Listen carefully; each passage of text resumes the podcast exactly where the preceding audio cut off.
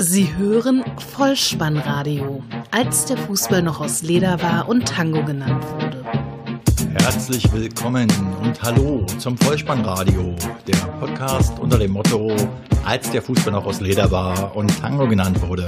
Mein Name ist Dirk, auf Twitter unter @vollspannradio oder @spike_dih unterwegs und in der zwölften Testepisode beschäftige ich mich mit der Nachlese des 18. Spieltages der Fußball-Bundesliga. Der erste Spieltag nach der Winterpause, der für euch ein Trio auf Abschiedstournee ausfindig macht, zwei Stürmer benennt, die den Abstiegskampf mitentscheiden werden und darüber hinaus die Neuigkeiten zum Rückrundenstart in der Sky-Berichterstattung beleuchtet und wertvolle Verbrauchertipps an die Hand gibt. Beginnen möchte ich mit den Neuerungen, die mir bei der Sky Bundesliga Berichterstattung aufgefallen sind.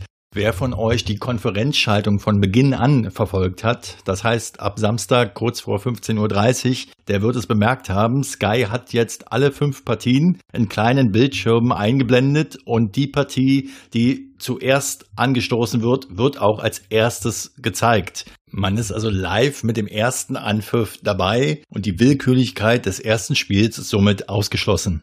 Die zweite Neuerung, die ich zum Rückrundenstart bemerkt habe, ist ein kleiner Einspieler und zwar mit dem Titel Die Superhelden sind zurück. Darin lässt Sky Bundesliga-Stars in ihre Rolle schlüpfen, die sie gern als Superhelden übernehmen möchten. So habe ich Hakan Çalhanoğlu von Bayer Leverkusen als Silver Surfer gesehen und Pierre-Emerick Aubameyang aus Dortmund natürlich als Spider-Man. Beide sind dann in ihrer Superheldenuniform durchs Stadion geflogen. Ganz witzige Idee der Photoshop Philips von Sky, die die ganze Vorberichterstattung etwas auflockern, wie ich finde. Die Vorberichterstattung hat am Samstag im Übrigen Esther Sedlacek gemacht, die das wieder ganz souverän über die Bühne gebracht hat. An ihrer Seite war Franz Beckenbauer und da muss ich sagen, ich weiß nicht, wie ihr es seht. Sky muss aufpassen, dass Franz Beckenbauer nicht so endet wie Udo Lattek in der Endphase vom Dopa. Bleiben wir bei der Vorberichterstattung, kommen wir aber zu den Field-Interviews. Hier gab es im Topspiel am Abend ein äh, interessantes Interview zwischen Ecki Häuser und dem Gladbacher Trainer André Schubert. Und dann wird ja André Schubert aus der Vergangenheit bei St. Pauli vorgeworfen, dass er nicht immer ganz einfach war. Und ich fand, zum ersten Mal hat man gesehen, dass er doch ein wenig angespannt war. Klar ist das Interview eingeleitet worden von Sebastian Hellmann mit dem Hinweis, Hinweis, dass Schubert in der Türkei bei einem Testspiel in der Kabine fast vergessen worden ist und sich nur noch durch Klopfen hat bemerkbar machen können. Aber dennoch hat auch André Schubert etwas, ich möchte mal sagen, dünnhäutig auf die Fragen von Ecki Häuser reagiert zum Thema Disziplinlosigkeit und Granit Xhaka. Wer von euch die Gelegenheit hat, sich das nochmal anzuschauen, sollte das gerne tun. Auch nochmal anschauen solltet ihr euch eine Begegnung, und zwar FC Bayern München gegen den Hamburger Sportverein. Und hier meine ich nicht unbedingt das Spiel am Freitagabend, das erste der Rückrunde, das 2 zu 1 der Bayern gegen den Hamburger Sportverein, sondern da das Vollspannradio ja auch ein wenig für die Nostalgie zuständig ist, die Begegnung FC Bayern München gegen den Hamburger Sportverein vom 24.04.1983. Dieses Spiel ging 4 zu 3 für den Hamburger Sportverein aus, nach einem 1 zu 3 Rückstand. Das Besondere daran war, dass alle Torschützen in diesem Spiel mit H wie Heinrich begonnen haben. Die Spielernamen haben also alle mit H wie Heinrich begonnen. Ein ganz besonderes Tor war dabei von Thomas von Hesen und der Hamburger Sportverein ist in dieser Saison am Ende deutscher Meister geworden. Kommen wir zu einem weiteren bemerkenswerten Punkt aus dem Spiel FC Bayern München gegen den Hamburger Sportverein. Jeder Bericht, den ich im Zusammenhang mit diesem Spiel gesehen habe, beinhaltete die Phrase Guardiolas Abschiedstournee. Nun habe ich mir gedacht, Guardiola ist ja nicht der Einzige, der auf Tournee geht sozusagen. Marcel Reif hat seinen Abschied auf Sky angekündigt. Dann dachte ich mir, wenn die beiden als Duo vielleicht eine Abschiedstournee starten im Sinne von Cindy und Bert und dann Spaniens Gitarren begleiten, die Verliebten seit ewigen Zeiten, ein Schlager aus den 70er Jahren zum Besten geben, würde das mit Sicherheit für Unterhaltungswert sorgen. Dann ist mir aber auch noch am Sonntag Jessica Kastrop zu Pass gekommen, die auf Sky gesagt hat, dass ja auch Herbert Bruchhagen von Eintracht Frankfurt sich auf Abschiedstournee befindet. So musste ich also flugs aus dem Duo ein Trio machen und habe mir vorgestellt, wie Pep Guardiola, Heribert Bruchhagen und Marcel Reif als Flippers Weine nicht, kleine Eva oder die rote Sonne von Barbados zum Besten geben. Wer von den dreien jeweils welchen Part der Flippers übernimmt, das liegt ganz in eurer Betrachtung. Ein schönes Bild würde es aber auf alle Fälle abgeben.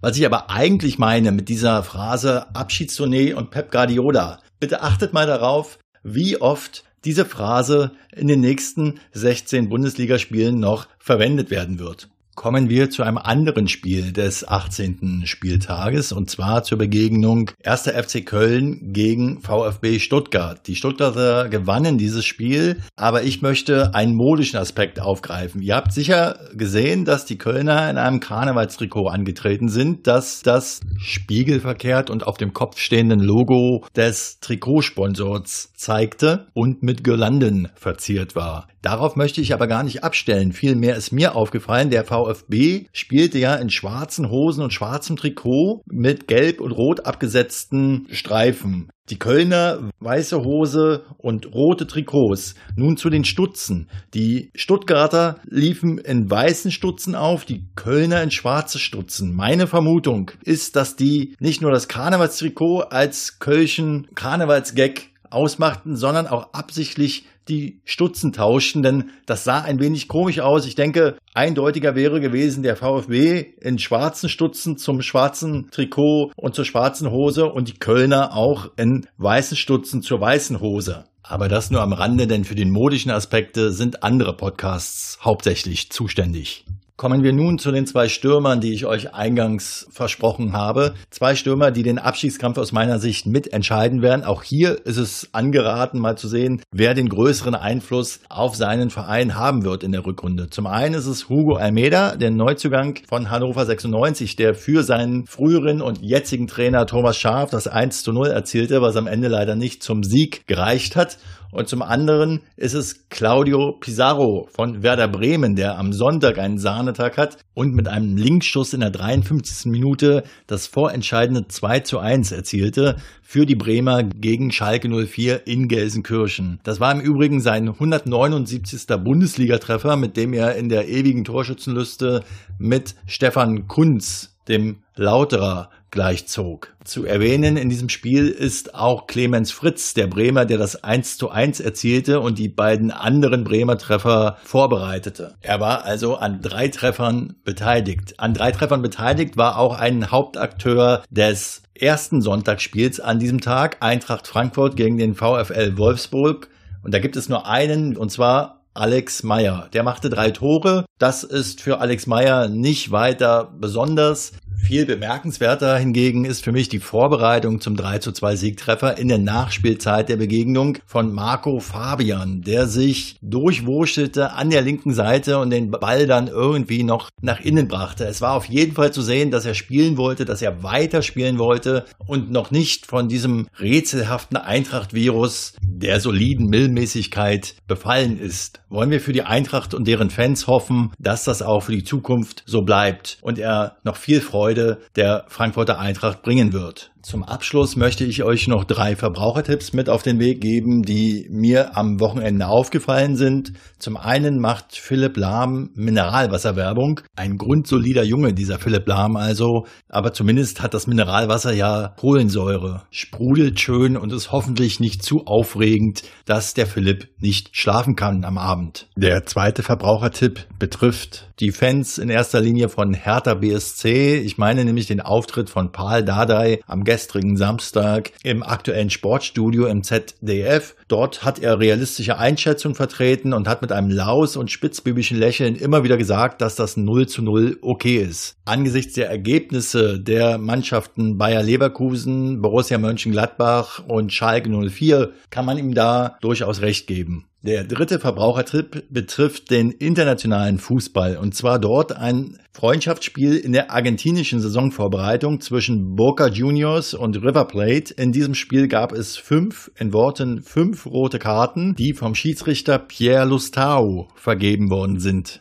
Wer von euch jetzt bei dem Namen Lostau aufschreit, der wird mit Sicherheit auch das WM-Achtelfinale von 1990 zwischen Deutschland und Niederlande gesehen haben, in dem ein gewisser Johann Carlos Lostau Rudi Völler und Frank Reichardt vom Platz gestellt hat und so dafür sorgte, dass Jürgen Klinsmann meiner Ansicht nach das beste Länderspiel seiner Länderspielkarriere machte. Dieser Juan Carlos Lostau war im Übrigen der Vater des eben genannten Pierre Lostau und dieser dachte sich dann wohl mit fünf roten Karten der Name verpflichtet. So, das war ja dann mein kleiner Abriss zum 18. Spieltag der Fußball-Bundesliga. Ich hoffe, es hat euch gefallen und ihr konntet wieder das eine oder andere mitnehmen aus dieser Episode. Und ich bedanke mich für eure Zeit und verabschiede mich mit dem Hinweis, wenn ihr den Ball mal wieder im Netz unterbringen wollt, Kopf, Innenseite, Außenriss und Hacke. Nein, nur mit dem Vollspann geht er rein. Vielen Dank. Ciao.